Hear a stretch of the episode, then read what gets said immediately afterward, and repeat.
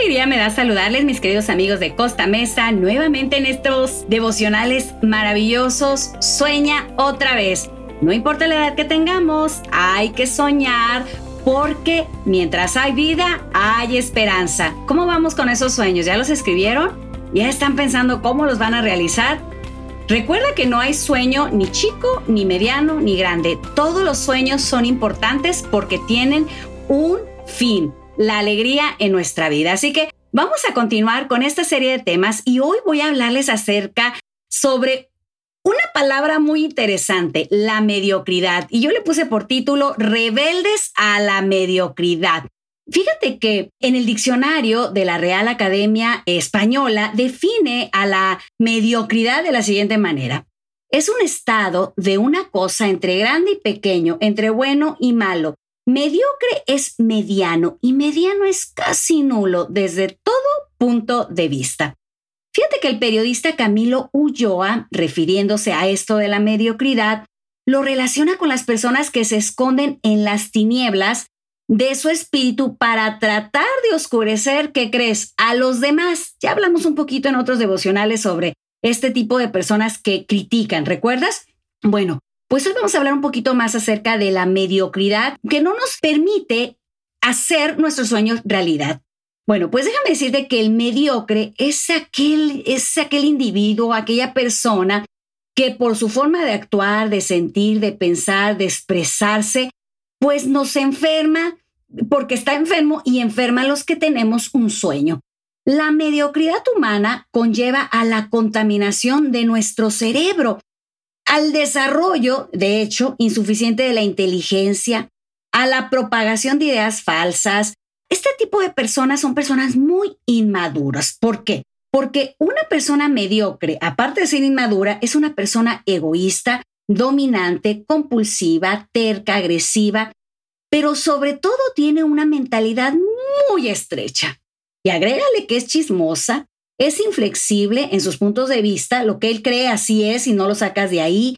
Va a rechazar todo lo que sea espontáneo y el espíritu de investigación.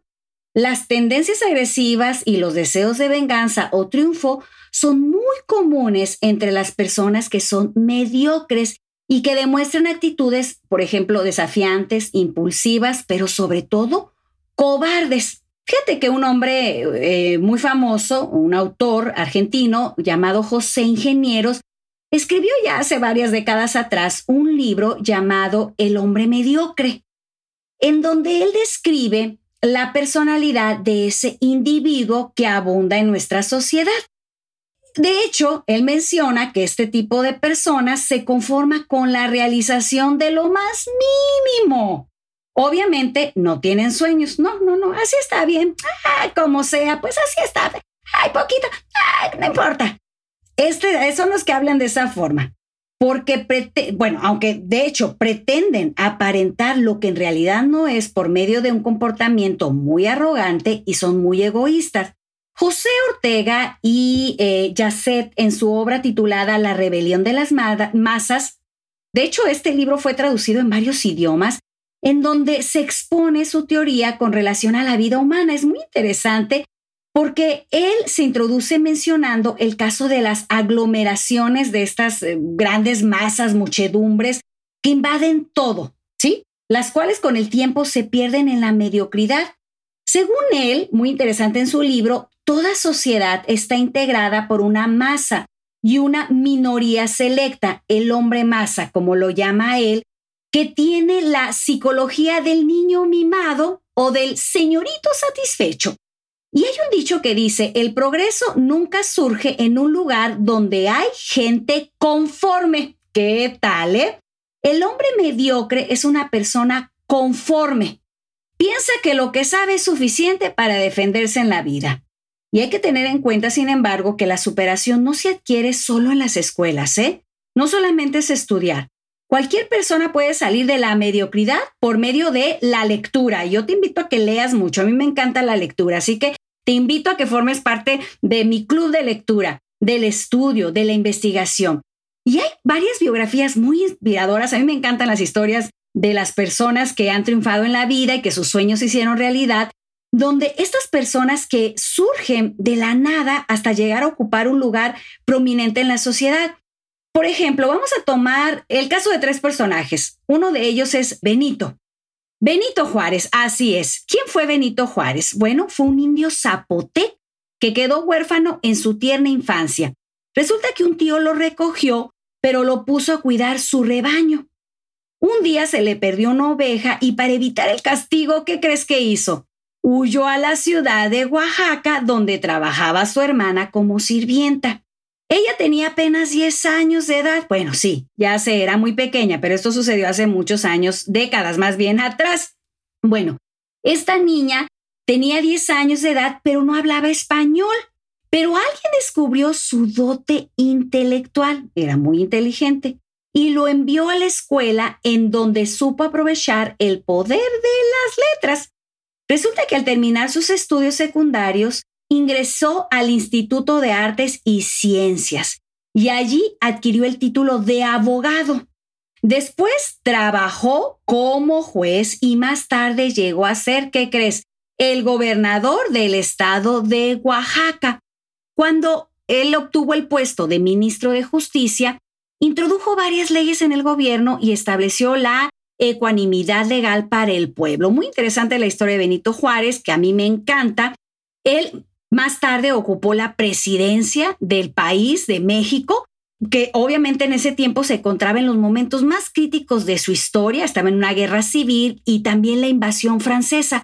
Pero Juárez le hizo frente a la adversidad con denodado valor hasta convertirse en uno de los mejores presidentes de México y también el llamado benemérito de las Américas. Su filosofía era entre los individuos como entre las naciones, el respeto al derecho ajeno es la paz. Muy bien. También está Marcos Fidel Suárez. Hubo en Colombia un hombre que llegó a ser presidente de la República a pesar de su humilde procedencia. Él se llamaba Marco Fidel Suárez y era hijo de una lavandera. Pero este muchacho, desde su temprana edad, decidió capacitarse porque estaba convencido del poder de leer y que la lectura transforma el carácter del individuo. Con el tiempo, este hombre llegó a alcanzar el pedestal de la fama como escritor ilustre, político, diplomático y también como el primer mandatario de su país. Él muchas veces fue víctima de la sátira mordaz de sus enemigos. De hecho, un día, al entrar al Senado, uno de los políticos observó en voz alta y dijo, ¡ay, ahí viene el hijo de la lavandera! ¿Y qué crees? Suárez, con un temperamento apacible, le replicó, es mejor llegar a ser que haber nacido siendo. ¿Qué tal? También está Booker T. Washington. Booker era un niño esclavo que ni siquiera tenía un apellido y se puso el de Washington apremiado por las circunstancias, pero le hizo honor a su nombre con el tiempo porque llegó a ser conocido como el gran Booker T. Washington. Desde muy niño quería aprender a leer, pero no podía ir a la escuela porque los estudios eran solo para qué, quienes crees. Así es, para una minoría, para los que trabajaban en una misma familia para ayudar a sobresalir y que trabajaban en una mina era imposible. Pero un día, sin embargo, se enteró que a 500 millas de distancia en Hampton, Virginia, había una escuela donde los negros podían estudiar. Como Booker no tenía dinero, consiguió un trabajo con una mujer yankee, así es, una americana, una gringa, como le podríamos llamar coloquialmente, que lo castigaba cuando no hacía las cosas a la perfección. Pero este jovencito a los 13 años de edad ya había ahorrado 95 dólares para su estudio. Después un día vino su padrastro y le dijo que había perdido el trabajo. Booker le entregó todo lo que tenía ahorrado. Esa experiencia, ¿qué crees? Ay, ¿le trajo desánimo? No, no le desanimó, sino al contrario, emprendió como pudo un viaje hacia Hampton, Virginia, sufriendo toda suerte de adversidades por el camino hasta llegar a la institución de sus sueños. Y déjame decirte que en el momento de la inscripción no lo quisieron aceptar porque apenas contaba con 55 centavos a su favor. Sin embargo, la directora le entregó una escoba para que limpiara la oficina. El niño aceptó el desafío. Cuatro veces limpió los muebles y barrió el piso cuando regresó la directora. ¿Qué crees que sucedió? quedó tan impresionada con el trabajo que había hecho que no demoró en aceptarlo como un estudiante industrial. Bueno, a este joven le tocó trabajar fuertemente para pagar sus estudios porque estaba luchando por sus sueños. Con el tiempo se graduó y llegó a ser profesor de esa institución. ¡Ay, qué hermoso, ¿verdad? Más tarde obtuvo su doctorado y fundó la Escuela Normal de Negros en Tuskegee, Alabama. Booker llegó a ser un gran educador, un excelente orador y un magnífico escritor. Varios presidentes y aún la reina Victoria de Inglaterra lo invitaron para escuchar sus hermosos discursos porque era un mensaje muy valioso. ¿Sabes cuál era su filosofía? Echa tu cántaro al agua donde quiera que te encuentres. ¿Qué había de común entre Benito, Marco y Booker? Estos tres hombres no se dejaron arrastrar por la mediocridad lucharon contra la adversidad y se sobrepusieron a las supuestas circunstancias desfavorables y eh, ellos, estos tres hombres, dejaron esa mediocridad e hicieron sus sueños realidad. ¿Qué te parece si dejamos la mediocridad a un lado y decimos, todo lo puedo en Cristo que me fortalece?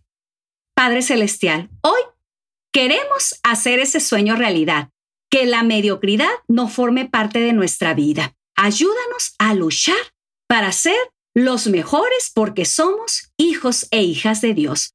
Todo te lo pedimos en el nombre de Cristo Jesús. Amén. Que Dios te bendiga. Adiós.